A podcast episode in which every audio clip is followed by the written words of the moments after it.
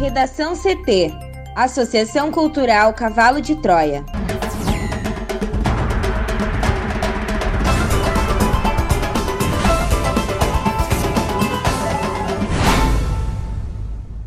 Agora, no Redação CT. Rio Grande do Sul tem queda nos feminicídios, homicídios e latrocínios em novembro. Governadores prevêem acionar STF para que estados tenham autonomia de adquirir vacina contra a Covid. A agência regulatória do Reino Unido alerta para que pessoas com histórico de reação alérgica significativa não devem tomar vacina da Pfizer contra a Covid-19. Jogadores do PSG e Istambul Basaksehir deixam o jogo após acusação de racismo.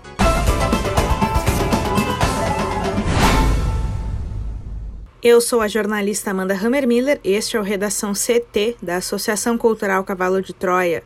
Sol entre nuvens em Porto Alegre, a temperatura é de 25 graus. Boa tarde. O tempo deve se manter firme em quase todo o território gaúcho nesta quarta-feira. Somente no litoral norte, municípios dos campos de cima da serra podem registrar chuva em forma de pancadas fracas e isoladas no período da tarde. Ainda assim, durante a maior parte do dia, o sol deve predominar em todas as regiões. Na capital, máxima de 27 graus. A previsão do tempo completa daqui a pouco. Rio Grande do Sul tem queda nos feminicídios, homicídios e latrocínios em novembro. Mais informações com a repórter Juliana Preto. Os feminicídios, homicídios e latrocínios caíram no Rio Grande do Sul em novembro deste ano, em comparação ao mesmo mês do ano passado. Os indicadores criminais foram divulgados na manhã desta quarta-feira pela Secretaria de Segurança Pública do Estado. Os assassinatos de mulheres por questões de gênero caíram 55%, já os homicídios reduziram 12,6% e as mortes após roubos 37,5%.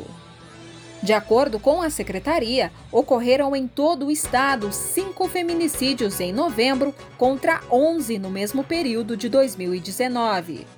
Esta queda é a menor apresentada neste mesmo mês desde 2013.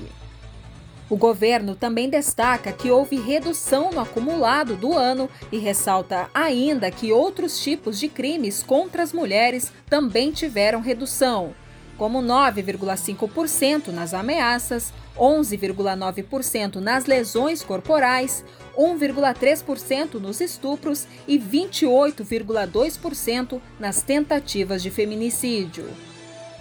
A SSP informa que esta redução é um trabalho constante de prevenção, inteligência e policiamento ostensivo.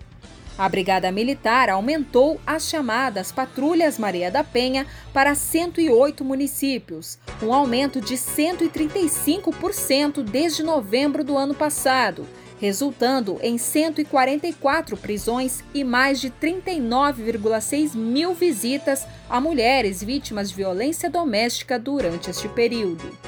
Já a Polícia Civil, que tem 23 delegacias especializadas no atendimento à mulher em todo o estado, concluiu 34 mil procedimentos de violência doméstica desde novembro de 2019 efetuando mais de 500 prisões de agressores, incluindo várias operações policiais no Rio Grande do Sul.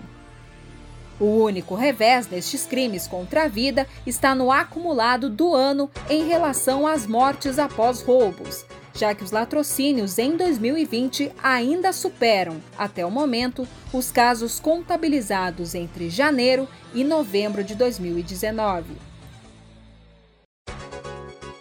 Câmara de Porto Alegre tem surto de contaminação pela Covid-19. O surto de coronavírus que levou o presidente da Câmara de Porto Alegre, Reginaldo Pujol, a suspender as sessões presenciais se espalhou por diferentes setores e gabinetes. Já são 26 pessoas com teste positivo para Covid-19 nos últimos dias. Nessa terça-feira, o chefe de gabinete de Pujol, Jorge Fraga, recebeu o diagnóstico positivo. Já o vereador fez o teste e ainda aguarda o resultado. Um dos casos mais graves foi o do jornalista Milton Gerson, assessor do vereador Mauro Zacher. Em seu perfil no Facebook, o jornalista contou que passou 25 dias internado e que ainda não se sente em condições de fazer um relato detalhado do que passou e das sequelas deixadas pela doença. A Câmara vinha realizando sessões híbridas, com alguns parlamentares em atividade presencial e outros em ambiente virtual, mas voltou a se reunir exclusivamente por videoconferência na segunda-feira, após o aumento súbito no número de casos de coronavírus entre funcionários da casa. Para o Redação CT, Juliana Preto. o Supremo Tribunal Federal será palco de ações de autoria de governadores que buscam acesso a vacinas diante de críticas no comportamento do governo federal. O governador do Maranhão, Flávio Dino, do PCdoB, disse ter ingressado na segunda-feira com um processo em que busca a liberação da aquisição de imunizantes aprovados por agências internacionais. E o governador de São Paulo, João Dória, do PSDB, poderá demandar a corte para ver liberada a Coronavac. Dino afirmou em suas redes sociais que o objetivo do pedido é dar autonomia aos estados para garantir diretamente a imunização, se o governo federal não quiser. Ele cita como justificativa a Lei Federal 13.979 deste ano, que prevê autorização excepcional e temporária de medicamentos e materiais essenciais para o combate à pandemia. A mesma lei pode ser usada na argumentação que prepara o governador João Dória. A afirmação feita a interlocutores foi divulgada pelo portal UOL e confirmada pelo Estadão. Segundo a reportagem, o governador pretende esgotar outros recursos antes de ir ao STF. Uma vez no Supremo, o governador deverá se basear na Lei 13.979. Conforme interpretação do próprio órgão, proferida em abril deste ano, governadores e prefeitos possuem autonomia para impor planos para a contenção da pandemia. A aplicação da vacina depende da apresentação dos resultados de eficácia, o que ainda não aconteceu. Em seguida, o produto deve ser registrado na Anvisa. O Butantan promete divulgar os dados de eficácia até 15 de dezembro e entrar de imediato com pedido de registro. Para definir os prazos de uma eventual liberação, o governo paulista está baseado em declaração do gerente geral de medicamentos da Anvisa, Gustavo Mendes. Em julho, Mendes afirmou que a Anvisa tinha condições de liberar um registro de medicamento em até 30 dias. Em agosto, o gerente geral mudou o prazo para 60 dias ou menos. A agência regulatória do Reino Unido alertou nesta quarta-feira que pessoas com histórico de reação alérgica significativa a vacinas, remédios ou alimentos não devem tomar a vacina da Pfizer contra a Covid-19. Houve dois casos de reações alérgicas ao imunizante, mas os pacientes passam bem. A vacinação começou ontem no país. Em comunicado, a agência definiu reações alérgicas significativas, como aquelas semelhantes à anafilaxia, um tipo de reação alérgica grave e potencialmente fatal, e estendeu a recomendação a pessoas que precisam carregar adrenalina autoinjetável. Além disso, determinou que a vacinação deve ser feita apenas em locais onde houver possibilidade de reanimar os pacientes. O diretor médico do NHS, o Serviço Público de Saúde britânico, Stephen Powis, disse que, como é comum com as novas vacinas, a MHRA aconselhou por precaução que pessoas com histórico significativo de reações alérgicas não recebam essa vacina. A informação é do jornal britânico The Guardian. A MHRA é equivalente à Anvisa no Reino Unido. A recomendação foi feita depois Ainda de acordo com o jornal The Guardian, os pacientes que tiveram a reação são servidores do NHS. O NHS da Inglaterra disse que todos envolvidos com o programa de vacinação foram informados do ocorrido e, por isso, todos com previsão de receber a vacina nesta quarta-feira serão questionados sobre históricos de reações alérgicas. Conforme o jornal, o entendimento é que ambos os profissionais de saúde tinham um histórico de alergias severas, a ponto de precisarem levar consigo adrenalina autoinjetável. Estudo americano indica que não há imunidade natural permanente contra a Covid-19. Juliana. A mais detalhada investigação até agora sobre os anticorpos produzidos em resposta à infecção de coronavírus comprovou que pessoas que contraíram Covid-19, incluindo os casos mais graves, podem adoecer novamente.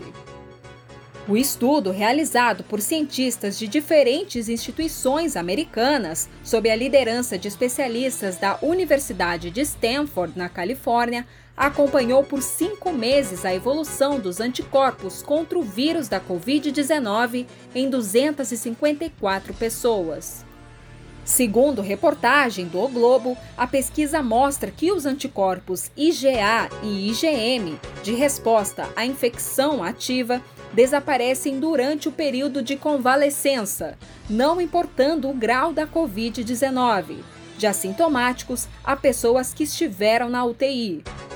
Já os anticorpos IgG de memória protetora adquirida também desaparecem, mesmo para quem os tinha em grande quantidade. A pesquisa também apontou que os estudos de sorologia não oferecem um retrato confiável da população que já foi exposta ao coronavírus, pois se os anticorpos desaparecem, nem todos os infectados são detectáveis desta forma. O estudo deverá servir de base para pesquisas semelhantes sobre reinfecção e para a potência mínima das vacinas que forem aprovadas contra o coronavírus. Jogadores do PSG e do Istambul Başakşehir protagonizaram um momento histórico no Parque dos Príncipes nesta terça-feira em partida válida pelo Grupo H da Liga dos Campeões.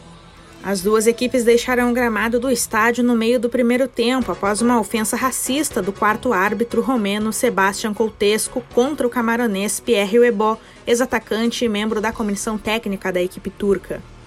Após duas horas de suspensão, a UEFA anunciou que o jogo será disputado hoje, às 14h55, pelo horário de Brasília, com uma nova equipe de arbitragem. O confronto será retomado a partir dos 13 minutos do primeiro tempo, momento em que o jogo parou ontem. O tumulto se iniciou quando o lateral brasileiro Rafael, do Istambul, foi punido com cartão amarelo. Membros da equipe turca reclamaram bastante da punição. Neste momento, segundo relato de jornalistas romenos, o quarto árbitro, Sebastião Coutesco, chamou o juiz principal, Ovidiu Rategan, e pediu punição a Pierre Webó.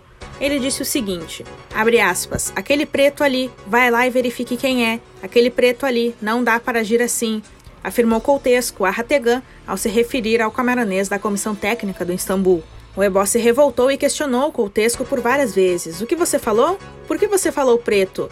O árbitro principal, Ovidiu Rategan, se aproximou e deu cartão vermelho em direção ao camaronês. A partir daí, a revolta dos membros da comissão técnica e reservas do Istambul Basaksehir ficou maior.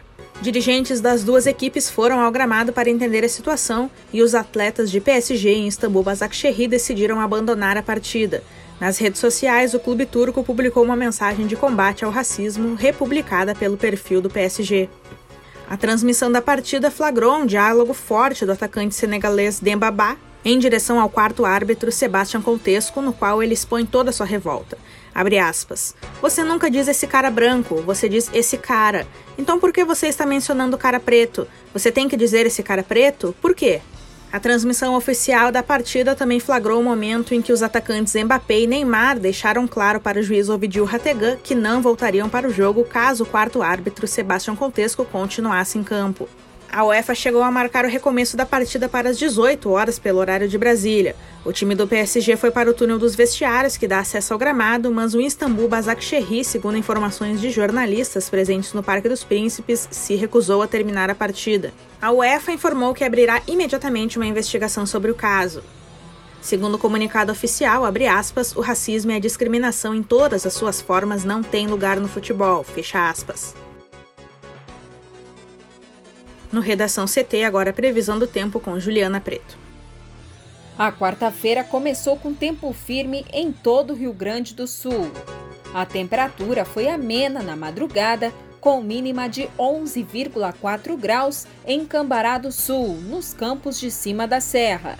E na maioria das cidades teve registros acima dos 15 graus. A previsão é de que o dia seja de tempo firme, pois uma área de alta pressão atmosférica no Uruguai inibe a formação de nuvens de chuva. Ainda assim, existe instabilidade, com nebulosidade e chance de pancadas isoladas no litoral norte e em alguns pontos da serra. Nas demais regiões, a quarta será de tempo aberto, com poucas nuvens. O calorão dá uma trégua, ao menos na região metropolitana. Porto Alegre deve ter máxima de 27 graus e, por outro lado, em Uruguaiana, o termômetro deve subir bastante, com a máxima chegando em 34. De acordo com a SOMAR Meteorologia, o calor vai aumentar gradativamente nos próximos dias, que devem ser ensolarados. A mudança ocorre no final de semana com o avanço de uma frente fria que volta a provocar chuva no estado. Confira a charge de hoje de Guilherme Peroto no perfil no Instagram, arroba Cavalo de Troia, na nossa página no Facebook e também no portal redacão.cavalodetroia.org.br. Redação CT, apresentação Amanda Hammermiller, colaboração Juliana Preto, uma produção da Associação Cultural Cavalo de Troia com o apoio da Fundação Laro Campos e Marielle Franco. Próxima edição amanhã, a uma hora. Boa tarde.